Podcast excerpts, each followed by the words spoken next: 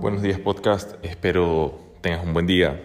Eh, bueno, hoy la verdad es que tenía una pausa con los webinars. También estoy en una cosa súper sano, pero ¿qué te quiero contar de qué ocurrió hoy? Yo tengo la charla sobre violencia intrafamiliar y la quería dar, pero yo dije, bueno, la voy a dar después, la voy a dar el domingo. Hoy es viernes, la voy a dar el domingo, la voy a dar tal vez el domingo. Pero entré a Twitter y vi unas noticias de, de, violencia intrafamiliar, entonces digo, chuta, no es que yo voy a hacer gran cosa con una charla, pero tengo que hacerla hoy, o sea, hoy es el día para hacer las cosas, entonces si tú puedes hacer algo hoy, hazlo hoy. Ya, entonces ya puse, hoy voy a dar mi charla eh, de violencia intrafamiliar.